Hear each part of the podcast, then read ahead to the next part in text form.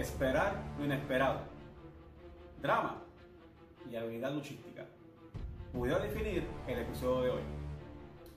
Un momento que se convirtió en un clásico instantáneo que definió la década de los 90. No solamente en la federación, sino a nivel global, hablando luchísticamente. Tomó a una de las mejores parejas juveniles de todos los tiempos a que tomaran caminos por separados. Lo interesante es que fue en una barbería. Oye, ¿qué te dije yo de pues, consultarme primero? De Barbershop Incident. Soy Carlos José. Bienvenidos. Esto es My Opinion.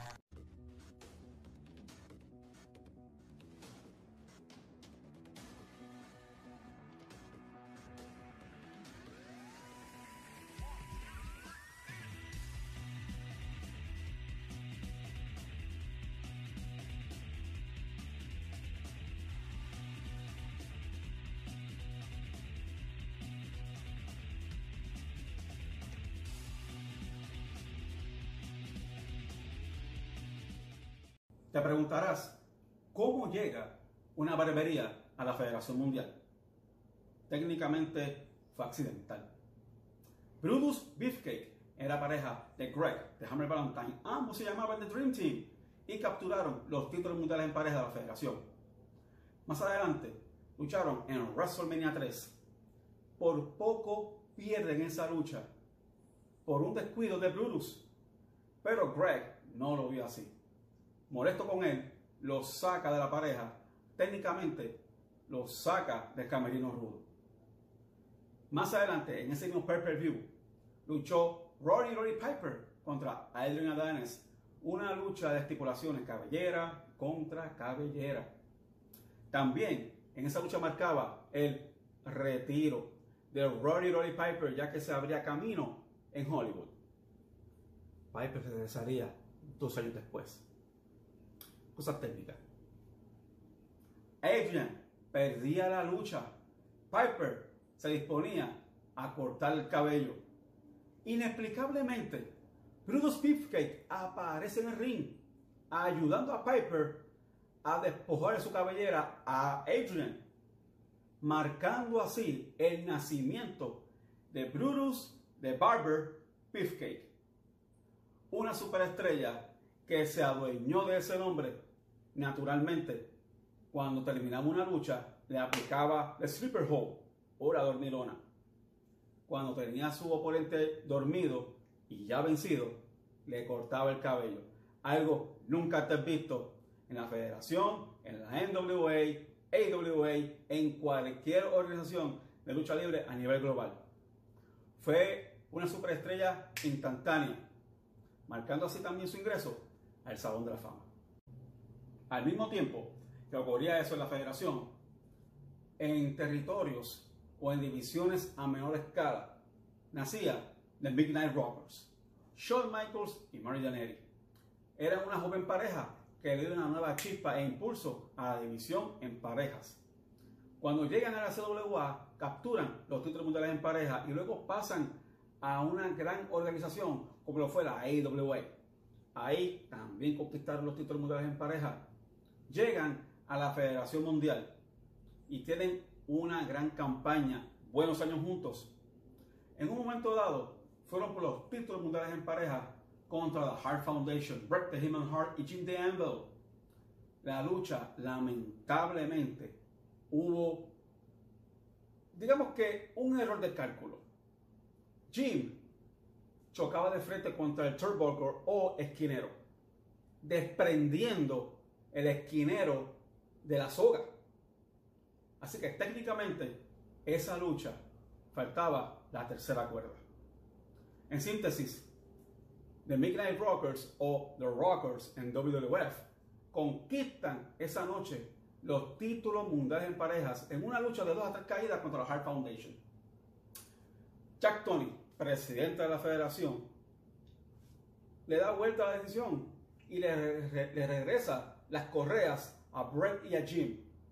alegando de que no puede haber un cambio de títulos, un cambio de mano de títulos, porque no había una tercera cuerda. El ring no estaba en condiciones como para que siguieran luchando.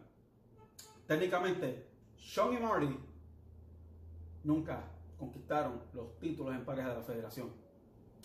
Más adelante, eso también provocó una chispa en Sean, que entendía que él como solitario podía ser mucho mejor que en parejas. Y aquí explotó la bomba. Mucho antes de lo que tú y yo conocemos como Raw o SmackDown, teníamos Wrestling Challenge, un programa de lucha libre que era emitido los sábados en la mañana. Sí. ¿Qué ocurre? En ese programa, la Federación Mundial le otorga a Bruce Beefcake su propio programa de entrevistas con una sede, una barbería. Ahí entrevistaba a luchadores técnicos y rudos para ir calentando motores para lo que eventualmente sería su encuentro dentro del ring. Para el año 92 surgía esta revista. ¡Wow! ¡Qué casualidad! En la portada de Undertaker, que justamente está de celebración de cumplir sus 30 años en la Federación Mundial. Mis respetos y admiración siempre. Luego hablaremos de él. Pendientes. Si se fijan en la portada, al principio, en la parte superior, tiene un pequeño recuadro donde están los rockers, ya que adentro de la revista había un despliegue de información sobre una posible ruptura entre ellos. Dando así la entrevista a Bruce Beefcake en The Barbershop, Sean y Marty entraban y entre ellos había una disputa o discusión de quién era el capitán del equipo, por qué no habían ganado título mundial en pareja, qué pasaba con esa pareja que no habían llegado al tope. Sean al final le da la mano a Marty, cuadrando y de que todo estaba bien. Ahí nacía el Sean que tú y yo conocemos. Sean le aplicaba a Marty la Super Sidekick o la Sweet Chic Music, movimiento que se convertiría en el arma ofensiva de Sean, su trademark, su movida final. Pero lo más salvaje y chocante de esa entrevista fue que Sean tomó a Marty por el cabello y lo cruzó por la ventana. Momento muy dramático, ya que ese programa se emitía los sábados en la mañana. Si, si se fijan en, la cara de la, fanaticada, miren esos rostros. Miedo, eh, no había consuelo realmente. Eso se llama De eso que estamos hablando. Como dijo el propio Sean, si quieres llegar al tope, tienes que estar dispuesto a lanzar a tu mejor amigo through the window. Y así fue como, como ocurrió. Pobre Marty. La lucha libre ya no era la misma. Y Sean era esta estrella naciente. Sean pasó de ser the rocker to the showstopper. Luego de este incidente, Marty Jannetty y Shawn Michaels tuvieron caminos por separados pero de alguna forma o de otra se reencontraron. Comenzamos con Marty Jannetty. Marty tuvo un entra y sale por varios años de la Federación Mundial por motivos personales. Pero en ese entra y sale, Sean y Marty se encuentran. Básicamente Marty le gana el título intercontinental en Monday Night Raw. Su highlight en toda su carrera.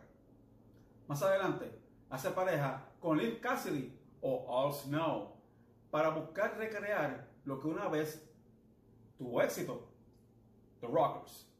Pero no se puede recrear algo que ya fue creado para que tenga el mismo éxito. Palabras del Ultimate Warrior en WCW. Y con mucha razón. No prosperó. Y ahí Marty busca otra pareja en One, Two, Three Kid. Y ahí sí, por fin conquista modelos en parejas, duró una semana con ellos. Sí, ese incidente del barbershop no fue tan bueno para Marty y su carrera luchística. Por otra parte, Shawn Michaels inicia su carrera en solitario luego del incidente de la barbería, de manos de Sensational Sherry, una manejadora que tuvo éxito tanto con Macho Man, oh yeah, Randy Savage, y The Million Dollar Man, Ted DiBiase. Shawn conquista el título intercontinental. Más adelante, conquista los títulos mundiales en parejas con Big Daddy Cool Diesel o Kevin Nash. Shawn fue el primer Grand Slam Champion de la federación, conquistando así los títulos mundiales en pareja, intercontinental, campeón de la federación, campeón europeo, Royal Rumble Winner. Shawn, de esta forma, llega al Salón de la Fama de la WWF o WWE. Como dato curioso, en el principio de la carrera de Shawn como solitario, lo que era Wrestling Challenge y WWF Superstars era narrado por Vince McMahon y Mr. Perfect Cole Hennig. Cabe destacar que ese título, nickname de HBK o Heartbreak Kid, le fue otorgado a Sean por el propio Mr. Perfect en un comentario que tiró por la televisión. The Heartbreak Kid, McMahon. Y se hizo historia. Así llegó ese nickname a Shawn Michaels, The Heartbreak Kid. En el 2005, para nosotros de todos, Marty Jannetty regresaba a la federación y por one night only, por una sola noche, hacía parejas con el propio Shawn Michaels, volviendo a ser así The Rockers. La Federación Mundial le tenía un contrato a Jannetty permanente, pero Marty Jannetty no pudo cumplir el contrato por situaciones personales. Lamentablemente ya Jannetty está retirado al igual que Shawn. El incidente del barbershop fue tan emblemático, tan marcado en la historia, que no tan solo quedó en el recuerdo de los fanáticos, sino que la mercadotecnia de la federación fue más allá. Tenía ya las figuras y todo el set de la propia barbería a la venta. Fue chocante para los fanáticos, pero tenían un pedazo de historia en sus casas para Navidad.